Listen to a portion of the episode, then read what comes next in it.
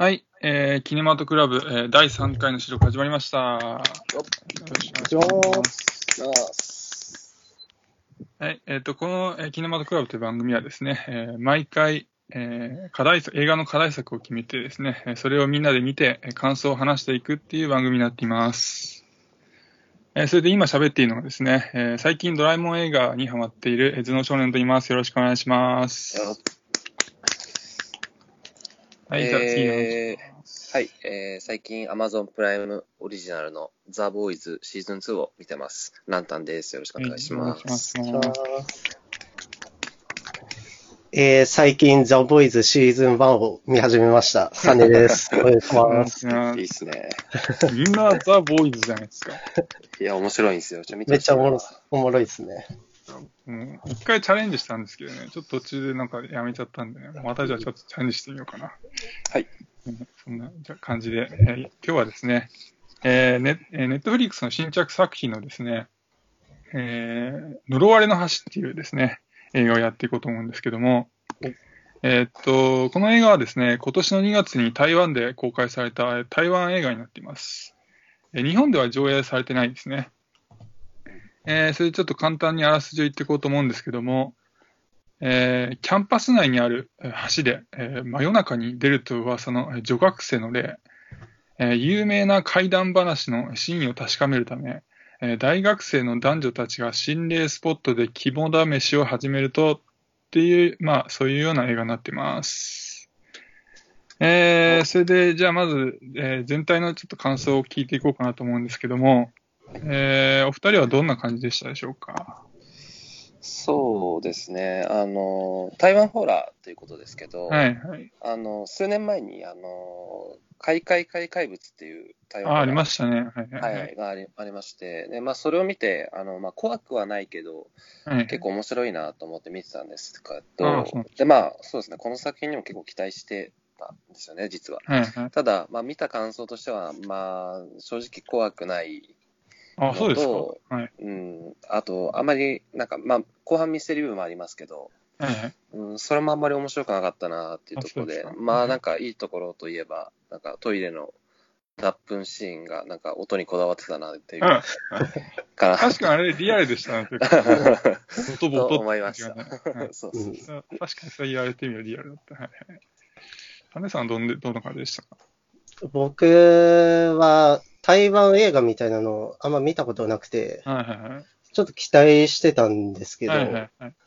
正直途中で見るの辛いなって思うぐらい、途中っていうのは、それはあれですか、えー、中盤ですか？それとも序盤でもうきつくなった感じですか？まあ中盤っすね。中盤ですか？あはい。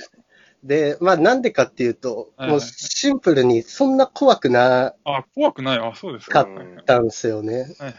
あと、まあ、日本の B 級ホラー映画、なんか、はい。リングとか呪音とか、なんか、そっちの方がクオリティ高いなって思っちゃって、うんうまあ、リングと比べちゃうとね、それはちょっとんまあまあ、名作すぎるかもしれないですね。か悲しいかもしれない。かわいそうかもしれないですね。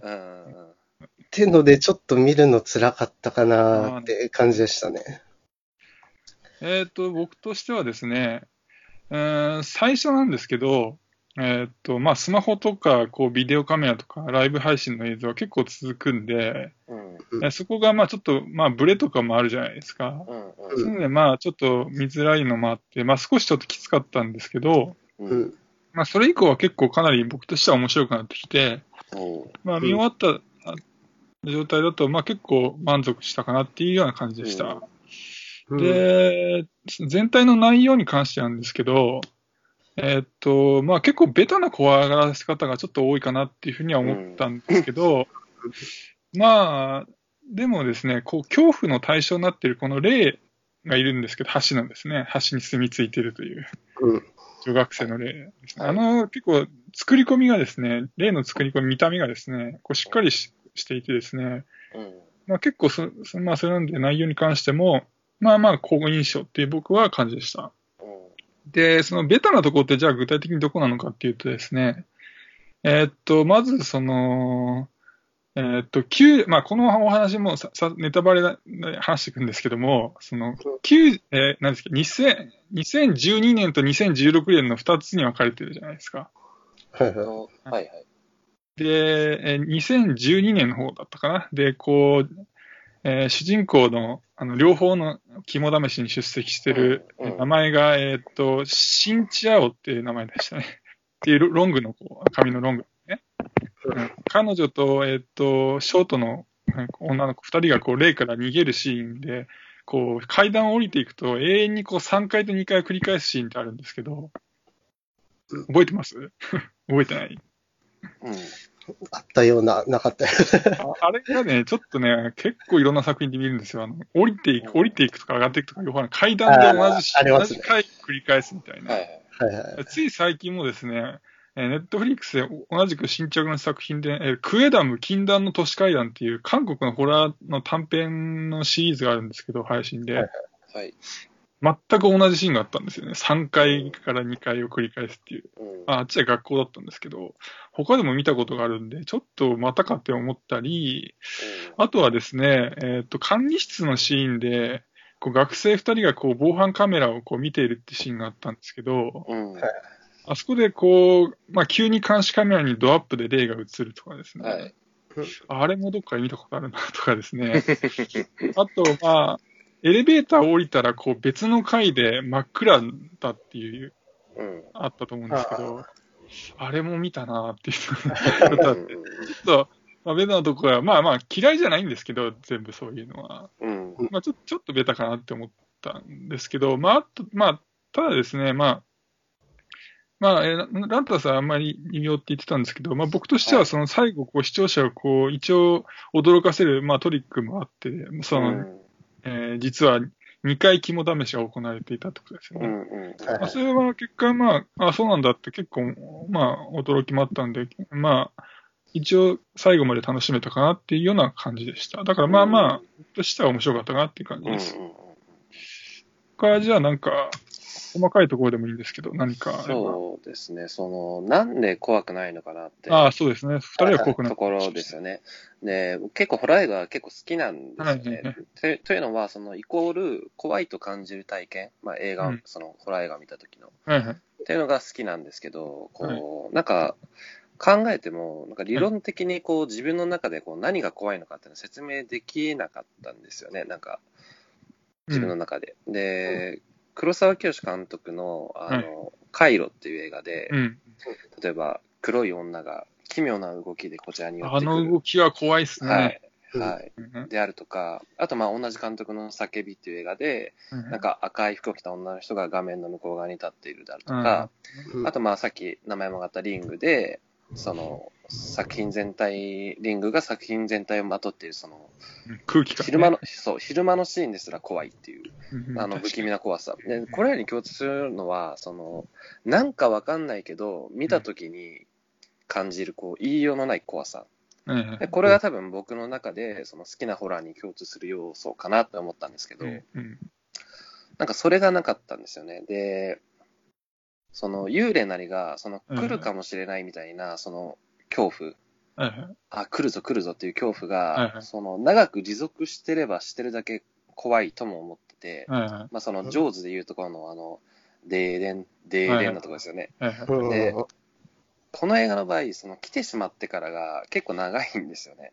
はいなんかそのそれっぽい現象が起きても、なんかとどめを刺さないので、はいはいなので、まあ、音でやって感じですよね。うん、そうそう、そうなんですけど、なかなかこう、なんだろう、霊現象が起きてからの時間がどう、どうっと長いので、なんか、音であったり、その急な演出にびっくりするってことはあるかもしれないんですけど、なんかあんまり怖いって感じなかったんですよ、なるほどね。そこが、うん、残念だったかなって思いました。うん。確かにこう長期的に怖い感じっていうのはあんまなかったかもしれないですね。うんポイントポイントでは怖いところはあったような気もするんあですけど、あ。うん確かにそういうですね。監視カメラの急に顔がバーンって出てくるの、はいはい結構あれ、なんか、まああれは唯一と言っていいぐらいああ怖い、うん怖いというか、ちょっとびっくりしたかなっていう、うん。それぐらいですかね。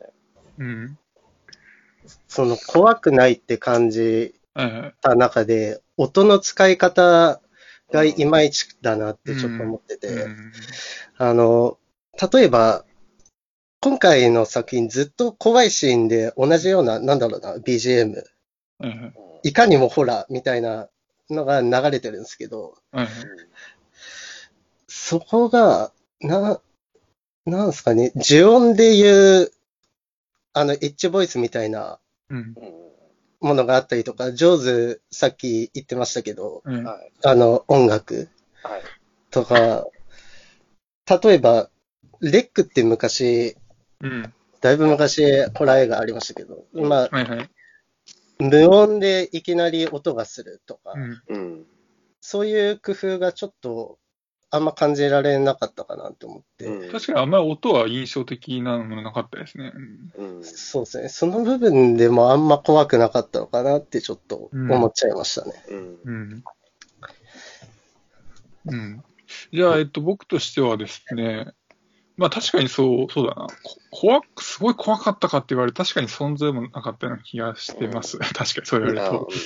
で、まあ、なんだろう。まあでもいいなと思ったところ、細かい部分でちょっといくつかあったんで言っていくと、えっと、まあ最初のところなんですけど、こう、2回連続でこう、肝試しに出席した新チャオですね。が、こう、カメラを回しながら、こう、ふあの復縁を断られた元彼に対してですね、うんこう、ぼそっとこう、死ねばいいのにって最初にこう、いきなり言っていくシーンがあったんですけど、うん。まあ、あれがですね、こう、ここれからこう、女の嫉妬でこう、恐ろしいことが起こるんじゃないかっていうですね、こう、感じさせて、こう、霊の恐怖っていうのが、まあ、もう大前提としてあるわけですけど、うん。それに加えて女の嫉妬の恐怖があるような感じっていうんで、こう、ダブルで怖くなりそうな感じがして、まあ、よかったかなっていうのがあったり、で、あとはですね、2回目に見て気づいたんですけど、こう、同じシーンなんですけど、えーっと、マネキンの頭がこういくつも並んでいる教室で、があったと思うんですけど、うん。はい。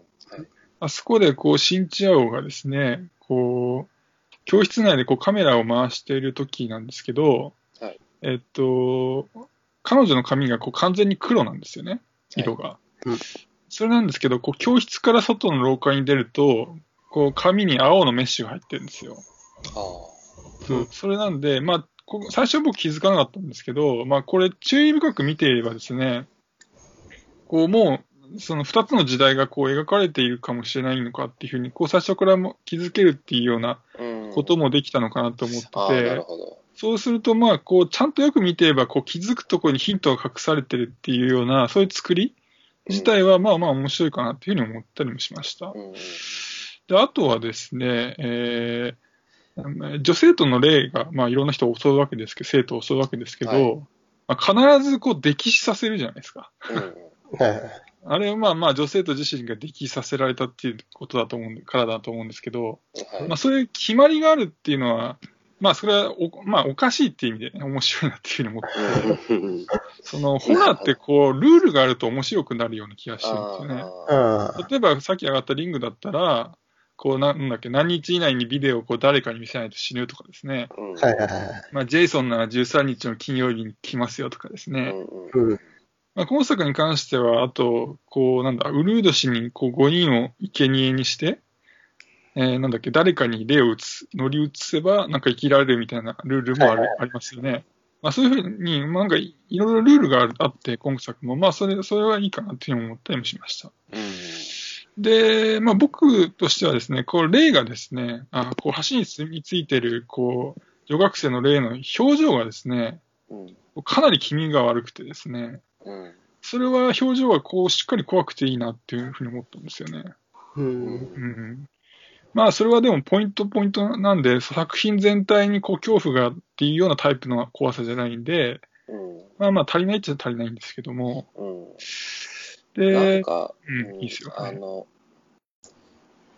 なんか、その、愚かな若者がこう集まって、はいはいはい。で、こうなんか散り散りになって一人一人襲われていくはいはいはい。っていう、なんかまあそのアメリカンホラー的なはいはい要素うん。と、あとまあその、幽霊が出てきてっていうその日本のね、うんジャパニーズホラー的な要素をなんかいいとこ取りしようと思ってなんかどっちも中途半端になっちゃった感っていうのをうん。感じましたかね。あと、あの、エピローグ？あの、エンドロール終わった後に、うんあの、2回、エピローグが挟まってましたけど、なんかあれもなんかちょっと滑ってたなと思って、なんか、うーん、無残だな僕は思っちゃったんですけど。なるほどね。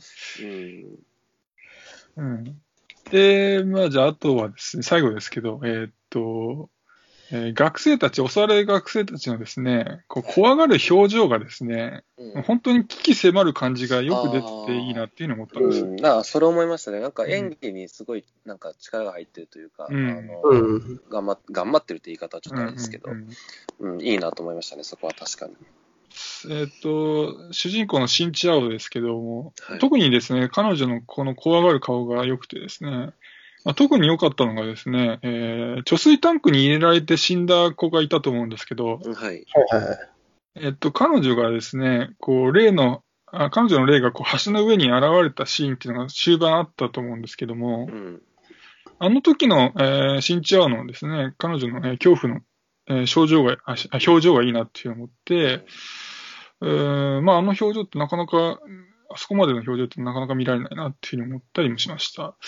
えーっと、ちなみにこの、あのですね、その貯水タンクで死んだこの霊、あの子の、えー、霊の顔、えーも怖くていいなっていうふうに思ったりもしましたね。なんか似たーって笑ってですね、こう、キキキキキみたいに言うんですよ。うん。目目が黒くて。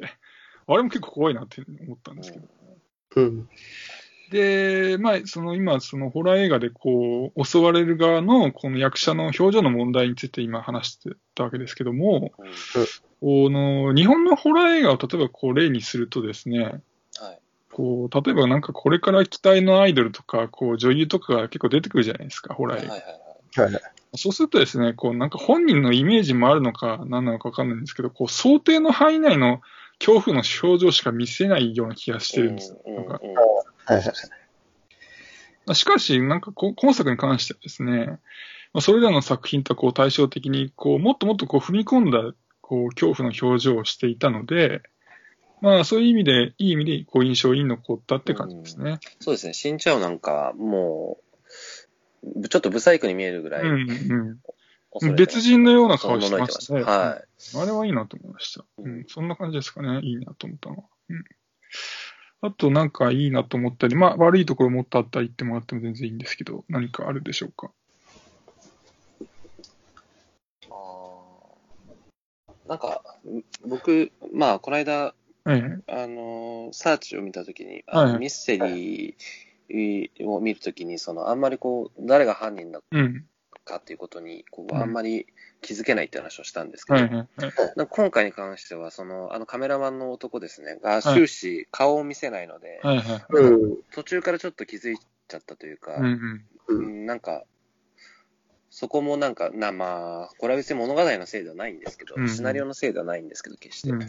なんか、そこがちょっとなんか、自分の中で残残念というか、ああ、もったいない、もったいないなと思うんっちゃいましたね。確かにちょっと途中からね、いくらなんでも不自然かなみたいな感じにはなりそうですよね。うんえーっと、うん、はい、どうぞ。殺されるシーンで、まあ、はい霊が出てくるじゃないですか。はいはいはいそれが多分技術的な問題なんですけど。あまりにも一瞬すぎるなってちょっと、感じちゃいました、ね。そうですね、なんかもっと凄惨な死に方をしてほしいなとはちょっと思いましたね。なんうんか、歴史は歴史でいいんですけど、なんかもうちょっとこう、うん。怖いと思わせるような。その貯水タンクも、はいはい。まあ、言ったら中映す方が、タンクの中。うん、ああ、なるほどね。映す方がいいけど、まあ、技術的に難しいんで、外側だったと思うんですけど、うんうん。それで、ああ、すごい、ギリギリのとこでやってるんだなっていうのを感じちゃいましたね、ちょっと。霊本体が見えるっていう意味では、あの、シンチアオがこう物質の中で一人でこう、なんか襲われて天井に霊がはあの張り付いてるみたいなシーンがありましたね。うんうんあそこは割と本霊本体みたいなのが見えましたけども、まあ確かにその襲っ、直接襲って、ひなんか悲惨な形で死んでるみたいなのはなかったですね、確かに。うんあと、霊描写で、こうんう、体を、首かな体が体かななんかバキバキってこう、なんかうん。音が鳴る演出みたいなのありましたけど、あそこもなんかもうちょっとなんかこう、人体じゃありえない動きをしてくれたら僕は。楽しかったかなと思いました、ね。なんか音だけで、もうちょっとなんか見せ方、頑張ってほしかった感はありましたね。うん、確かに。えーっと、僕としては、じゃあ、あとね、ちょっと悪い意味で気になったところを言っていこうかと思うんですけど、えーっと、この物語って、この過去の大学生パートと、こう、現在の記者パートがある、それ交互に描かれるわけですけど、はい。その場所によってはですね、なんかちょっとコロコロ変わりすぎじゃないっていうふうに思ったりもしたんですよね。えっと、まあ、特にですね、この物質のシーンのところなんですけど、まあ、えっと、記者がこう、いろいろこう、入っていって調べるシーンと、こう、シンチアオがですね、こう、天井にへばりついた霊に襲われるシーンっていうのは、こう、結構頻繁にこう分かれて交互に描かれるんですけど、まあ、あそこがちょっと、ちょっとい行ったり来たりしすぎかなっていうのを思ったりもしました。で、あとはですね、えーっと、この、霊がこう、蘇っちゃった原因の、この、は橋に貼ってあったお札なんですけど、あれちょっと簡単に剥がれすぎじゃね？って思ったりもしました。そうですね。雨風強かったら簡単にそうそう。あんな簡単にピーって剥がれるんだったらね、なんかいくらでもなんかそういうのでね、風とかで剥がれちゃっていつ、もっと前に復活してんじゃねえの？みたいな、ちょっと思ったりもしましたかね。悪いと思って。うんあと、なんかありますかね？まあ、でも、それぐらいですかね、僕は。うん、だから、うん、残念でした。最後にちょっと疑問なんですけど、ちょっと聞きたかったんですけど、あのですね、今作のこの女学生の例なんですけど、うん。なんか強い光にもしかしたら弱い弱点、その強い光が弱点だったのかなっていうふうに思った部分があったんですけど、はいはい。えっと、その部分っていうのがですね、えっと、中盤かな？ぐらいで、このマネキンのこの頭だけがたくさんある教室でですね、こうマネキンがなんか動き出してですね、うん。えっと、登場人物の名前言ってもわかるかな？サンニューっていうですね、えっと、シンチアオの元彼がいましたよね。えっと、うん。名前がアーチェンっていうらしいんですけど、はい。彼の今カノがいた、ややこしいんですけど、今カノがいたと思うんですけど、あの可愛かった子ですね可愛くてショートカットの子ですね。はい。で彼女がこう襲われるシーンで、えーっと、彼女がですね、マネキンにスマホのライトを当てるっていうシーンがあるんですけど、うんそしたらマネキンがこうバラバラに急に壊れたんですよ。はいはい。うん覚えてます？そのシーンああ、そう、ありましたね。あれは、なんか、どっちにも見えるんですけど、手がマネキンに触れて壊れたのか、うん。えースマホのライトがマネキンに当たってバラバラに壊れたのかって、ちょっといいまいちよくわかんないんですけあど、ー僕はなんか、なんとなくスマホのライトが当たって壊れたように見えたんですよ。あー、なで、るほなんかこれもしかしてじゃあこの霊、霊とか霊にが乗り移ってるようななんかこの敵？っていうのはなんか強い光に弱いのかなっていうふうに思いながら2回目見たんですけど、ど。はい。まあそうするとですね、こう最初にこうメガネ君がこうスマホを落としていはいはいしまうじゃないですか。でまあ結局や明るくしてって言いますもんね。そうやられちゃうわけですけど、うん。まああそこでこう指示に頼んでそう画面を明るくしてもらうわけじゃないですか。あそこでこう霊がすかさずこう足でこうスマホを踏んでですね、うん。こう光、部分がですね、こうなんか光をこう嫌がってこう遮るためにこういうふうに足でこうスマホを踏んだのかなみたいにも、うん。まあ思ったりもしたんですけど、ちょっと考えすぎですかね？どうですかね？うん。全然見てなかった。まあそうですね。僕もあんまり意識しなかったんですけど、まあ、あの、マネキンが壊れたシーンは、なんか、霊が、なんか、こう、殺すのをもったいぶって、こう、なんか、なんだろう。あの、そう遊びみたいな。そうそう、あそ、ちょっと遊んだのかなと思ったんですけど、うんまあ、でももし、その光を怖がってるっていう設定にするんだとしたら、やっぱりその、その、なんだろう、理由みたいなものを過去パートでちゃんと描くべきかなと思いますね。その、なんかうんいいですよ。ううんん。その、殺された時に、なんかこう、例えば、まあ、なんか5人組に襲われたっていう話でしたけど、まあ、なんかものすごくこう、ね、あの、ライトに照らされて、こう、レイプされたみたいな、なんかそういう、こう、あトラウマじゃい。ないけど、うんなんかそそういう理由付あ、そうかそうか。けのあるその描写があればよかったですけど、なんか、もし本当にそうなんだとしたら、なんでそんな設定になるんだろうとは単純に思いますけど。で、そう。で、そのか、仮にその設定だとしたらまた不思議なことが一つあって、その、強い光が弱点だっていうふうに仮に見せて、あれがそういうふうに見せるためのシシーンだったとしたら、うん。必要なのは、もう一つ必要なのは、そのそれを用いてですね、つつまりその光が弱点だよっていうのを用いて、こう学生たちが、こう事態を今日、あの、なんかね、襲ってくるっていうような状態のそういう事態をこう解決するっていうようなシーンがうんなか,、なかったじゃないですか。うん。光を用いてっていうのが。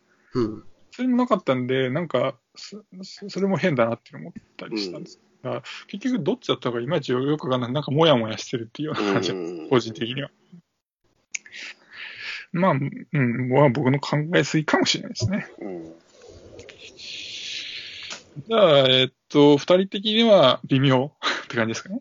そうですねで、まあ僕はまあまあ、まあまあ楽しめたかなっていう感じでした。うんえーじゃあまあ、えーもういいですか？大丈夫ですか？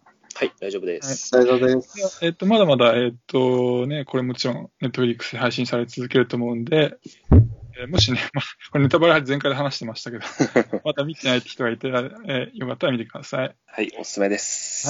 はい。おすすめなのか？はい。